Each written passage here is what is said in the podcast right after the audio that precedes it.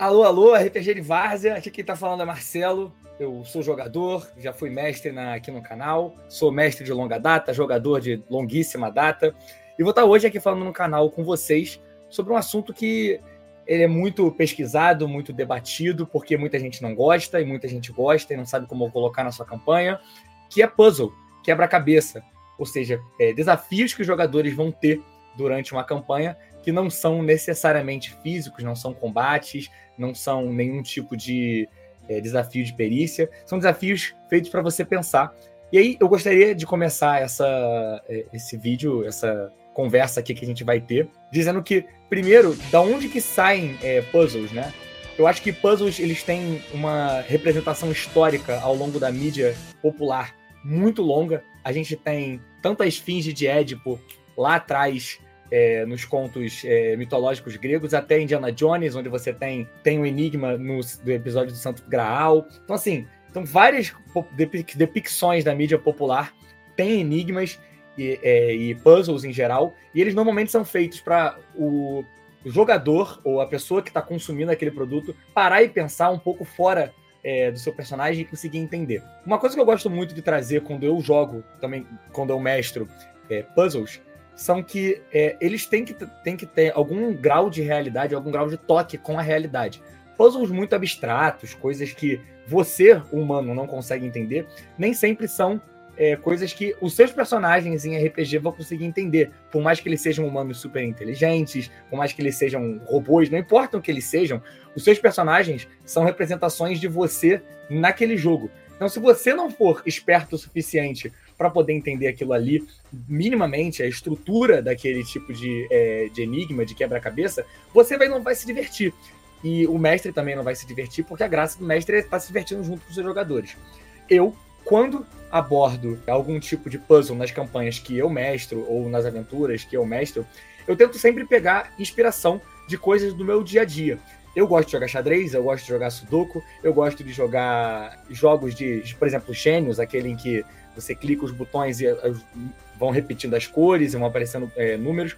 E todas essas coisas são ideias muito boas, mas que são que ficam muito básicas e sem muito sabor, né? Sem muito é, flavor, quando você só coloca elas na, numa aventura é, de RPG. O que eu normalmente faço é repintar essas coisas. Um exemplo que eu posso dar disso foi no nosso episódio da One Shot. Queria fazer, eh, só para poder explicar como é que foi meu, meu pensamento, eu queria fazer um puzzle e eu queria que ele fosse um puzzle numérico. Eu falei assim: ah, eu quero que as pessoas tenham a, é, a ideia de que eles têm que resolver, achar uma senha, um puzzle numérico, então são números que eles têm que colocar ali. E aí eu fiquei pensando, falei assim, pô, mas que sequência de números? Vai demorar muito para eles encontrarem. E eu falei, ah, eu vou pegar uma sequência de números muito famosa. Eu peguei a sequência de Fibonacci. E falei assim, bom, como que eu faço para a sequência de Fibonacci ficar ainda né, diferente? Para poder eles terem mais um grau de dificuldade, mas não só dificuldade, mas também de imersão. Porque os personagens têm que estar lidando com alguma coisa que faz sentido no mundo. Então, ali eu coloquei como se fosse um teclado celular. Então, os números é, colocados prostrados como se fossem é, teclas de celular. E aí eles tinham que descobrir quais eram as lacunas. Puzzle não, não necessita ser uma coisa muito difícil. Você pode sair de um puzzle numérico, você pode é, lidar com um enigma, por exemplo, como você lida é, no Hobbit, na, no Senhor dos Anéis. Você tem um, um, duelo de charadas, onde eles são muito interessantes. Na aventura de Édipo também, no conto de Édipo, onde a gente também tem é, isso. Mas você não precisa se restringir a isso. E aí, eu quero levantar um outro ponto, que é por que você coloca puzzles na sua aventura?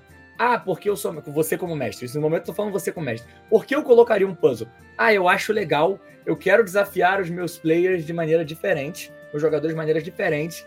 Eu quero que eles pensem. Ótimo. Mas todo desafio é fácil para você que já sabe a resposta. Então, existe uma, é, um, um, período, né, um vácuo entre o que você acha legal e você acha fácil e o que os seus jogadores vão ter de informação que eles têm ali para poder conectar os dois. Então tem desafios que são fáceis demais e qualquer um conseguiria adivinhar de primeira, e tem desafios que são difíceis demais, precisam de muito contexto e que você nunca vai conseguir adivinhar. É, ninguém nunca vai conseguir adivinhar sem contexto. O, o melhor dos caminhos é parar para pensar quais são as informações que eu estou dando para o meu player para ele poder chegar lá. Porque o que vai acontecer é que muitas vezes, se você faz um desafio muito difícil, ele fica muito longo e as pessoas vão perdendo interesse ao longo da, é, do desafio e aí começam a apelar para outros meios de se resolver aquele desafio que você, bem ou mal, fez um design para ser resolvido daquela maneira, ou você faz um desafio fácil demais que acaba sendo né, uma não um problema, não é uma pedra no sapato aquele desafio. E aí acaba perdendo a graça. Qual o motivo de você colocar um puzzle numa aventura se ele não vai ter uma relevância para a história, se as pessoas não vão lembrar daquilo ali? Porque o mais importante numa aventura de RPG é as pessoas lembrarem daquilo ali. Elas acharem graça, elas se sentirem desafiadas e sentirem que elas venceram, né? Principalmente quando é um desafio. Pensando um pouco nisso, é, também assim, para você pensar o que, que se adapta à sua campanha, é, por exemplo, pô, eu estou jogando um RPG de é, fantasia medieval. Pô, você vai colocar um RPG de fantasia medieval, o que, que seus jogadores estão fazendo? Ah, eles estão roubando o cofre de um mago. Ótimo. Então, ao invés de colocar apenas um cofre, por que, que você não coloca um cofre com um golem na porta. Um golem que vai estar tá ali, ele vai falar um enigma, um enigma comum, um enigma que todo mundo conhece, e os jogadores vão tentar resolver aquele enigma e eles vão ter um número de vezes para poder resolver aquele enigma. Se eles não conseguirem, eles lutam contra um golem, então o desafio inicial, que seria passar pelo enigma, falhou, mas eles têm outro desafio a completar ou eles conseguem passar pelo, é, pelo enigma e sentem recompensados de não terem que enfrentar um golem. Então, é, isso acaba que engata também com uma outra coisa, que é como fazer para que os seus puzzles não fiquem parados na mesmice. Porque muitas vezes acontece que você tem um puzzle um pouco mais complexo, um pouco mais complicado, e os jogadores ficam travados naquilo ali, e fica muito tempo, tem discussão, não se move, não se vai a lugar nenhum, porque desafios normalmente são assim, às vezes as coisas demoram a ser pensadas, e uma mesa de RPG dura, sei lá, duas a cinco horas de sessão, às vezes mais, mas Ninguém quer ficar três horas pensando num problema, porque senão você perde a graça, você perde o timing daquilo ali. E eu acho, eu particularmente, tenho duas maneiras de lidar com isso. A primeira é você pedir testes para os seus jogadores, de perícia, de habilidade, para que eles possam, com um pouco de sorte, com um pouco do que os personagens deles têm de capacidade, consigam receber informações sobre aquele enigma. Então, por exemplo, um personagem que tenha uma inteligência muito alta, talvez possa entender o padrão do que está acontecendo quando ele faz um rolamento. Um personagem com uma, é, uma percepção muito alta pode acabar tocando nas runas e vendo que algumas delas, né, não sei, sei lá, Estou imaginando aqui um puzzle. Pode ver que algumas das runas estão mais utilizadas que as outras. Ah, pode ver que tem uma tem mais limo, outra não. Então conseguir entender que ele reduz um pouco o problema puzzle, a dificuldade daquele puzzle, e não só isso, como integra todo mundo para todo mundo junto conseguir resolver aquilo ali. E a segunda coisa é, dê opções para serem resolvidas, além é, de você somente resolver o puzzle. Resolver o puzzle é o que você gostaria que os players fizessem? Com certeza, é o que você, como mestre, quer que sempre aconteça do jeito que você acha que ficaria muito legal. Mas nem sempre isso é o que vai acontecer. Às vezes os players olham e falam assim: nossa, nada a ver isso aí que ele está falando, vamos fazer de completamente outra maneira. E aí recai muito sobre você, mestre, conseguir pesar né, o que, que é mais importante, a diversão naquele momento ou o desafio. Sempre é mais importante a diversão, diga-se de passagem. Mas às vezes você vê que eles não foram muito desafiados. E eu recomendo, particularmente para isso, uma terceira coisa, que eu acho muito legal, que é o seguinte: puzzles, em geral, dão recompensas. Se eles são apenas portas no caminho em que você não tem o que fazer para não passar aquilo ali, você não está dando opções para o seu jogador você está dando nenhuma opção. Porque se ele tem que passar de um puzzle para poder passar para a próxima coisa, para poder continuar avançando onde quer que ele esteja, ele não tem nenhuma opção, ele tem que resolver aquele puzzle. Eu vou dar um exemplo, que é um exemplo que já aconteceu comigo quando eu era jogador, que foi tinha um baú mágico, um baú com magia, o mago identificou que tinha magia naquele é, e conteúdo mágico dentro do baú, que estava fechado por uma, é, uma tranca que necessitava passar por um puzzle. O puzzle era um puzzle numérico, alguma coisa do gênero. Eu, exatamente não lembro os detalhes. Mas o que importa é o seguinte: a gente podia quebrar a tranca. A gente podia quebrar o baú e tirar o que tivesse dentro.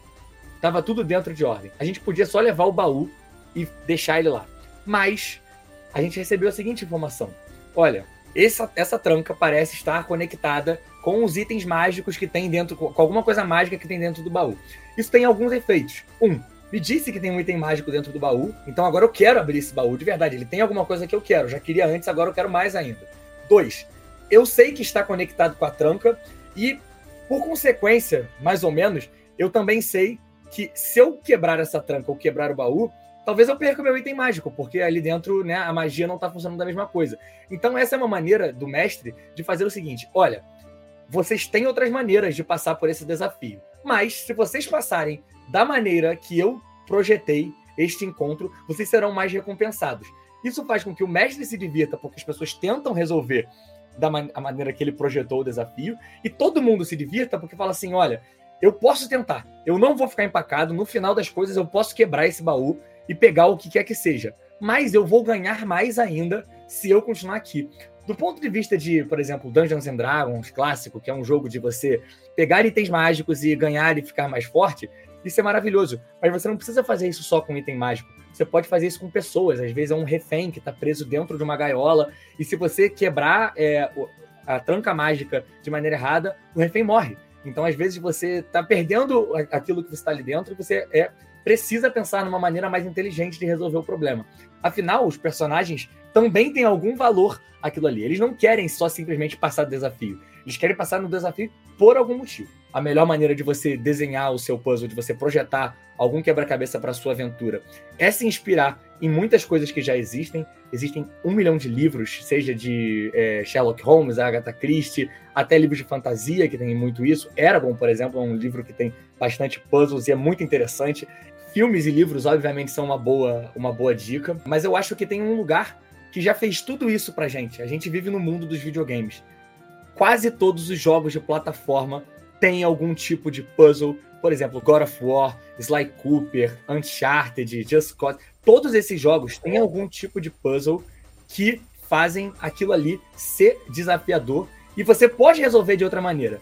Você sempre pode pular o puzzle, mas você acaba se sentindo compelido. E é essa sensação que você quer gerar no seu, é, no seu player. Ele se sentir compelido a resolver aquilo ali porque é legal. Então, às vezes, a inspiração que você pode estar tá puxando de um videogame, às vezes o seu jogador vai identificar aquilo ali e falar: Nossa, eu já fiz uma coisa dessa no God of War ou em algum outro jogo é, de plataforma. Não precisa nem ser de plataforma, eu fiz isso em algum jogo, em algum videogame. O cara vai ficar ainda mais preso naquilo ali. Claro que depende do seu público, para quem você está mestrando. Mas muita gente joga videogame por jogar RPG e joga RPG por jogar videogame. Então acaba que são dois mundos que se interconectam muito, uma interface muito grande. Eu acho que isso também é uma boa dica para você ter de inspiração para seus puzzles. Então, assim, se você procura alguma coisa para se inspirar, eu recomendo que você procure coisas que já foram feitas e pinte do seu jeito. O mundo é seu. Ninguém precisa saber que você roubou de outro lugar, porque você não roubou. Tudo, nada se cria na arte, tudo se copia. E RPG é uma coisa artística. Você pode pegar a inspiração de outra pessoa e transformar numa coisa somente sua, com a sua assinatura. Faça o seu puzzle, projete ele para todo mundo se divertir, inclusive você, porque se você fizer um puzzle fácil demais, você também não se diverte com aquilo que você criou. E é isso. Obrigado por ter visto esse vídeo. Deixa o like, compartilha com os amigos, comenta aqui embaixo se você gostou. Segue a gente nas redes sociais, segue a gente na Twitch. A gente tem várias campanhas, a gente tem várias one-shots. A gente está sempre produzindo conteúdo. A gente tem o Dicas do Mestre, a gente tem o De Olho na Sessão. Então, assim, a gente tem conteúdo pra caramba. A gente gostaria que você que está vendo esse vídeo, por favor, venha acompanhar nosso conteúdo. A gente faz isso para vocês. É, a gente se diverte, mas é fazendo para vocês. Então, por favor, segue a gente, dá aquela moral para a gente poder estar tá trazendo coisa mais legal ainda no futuro. Valeu!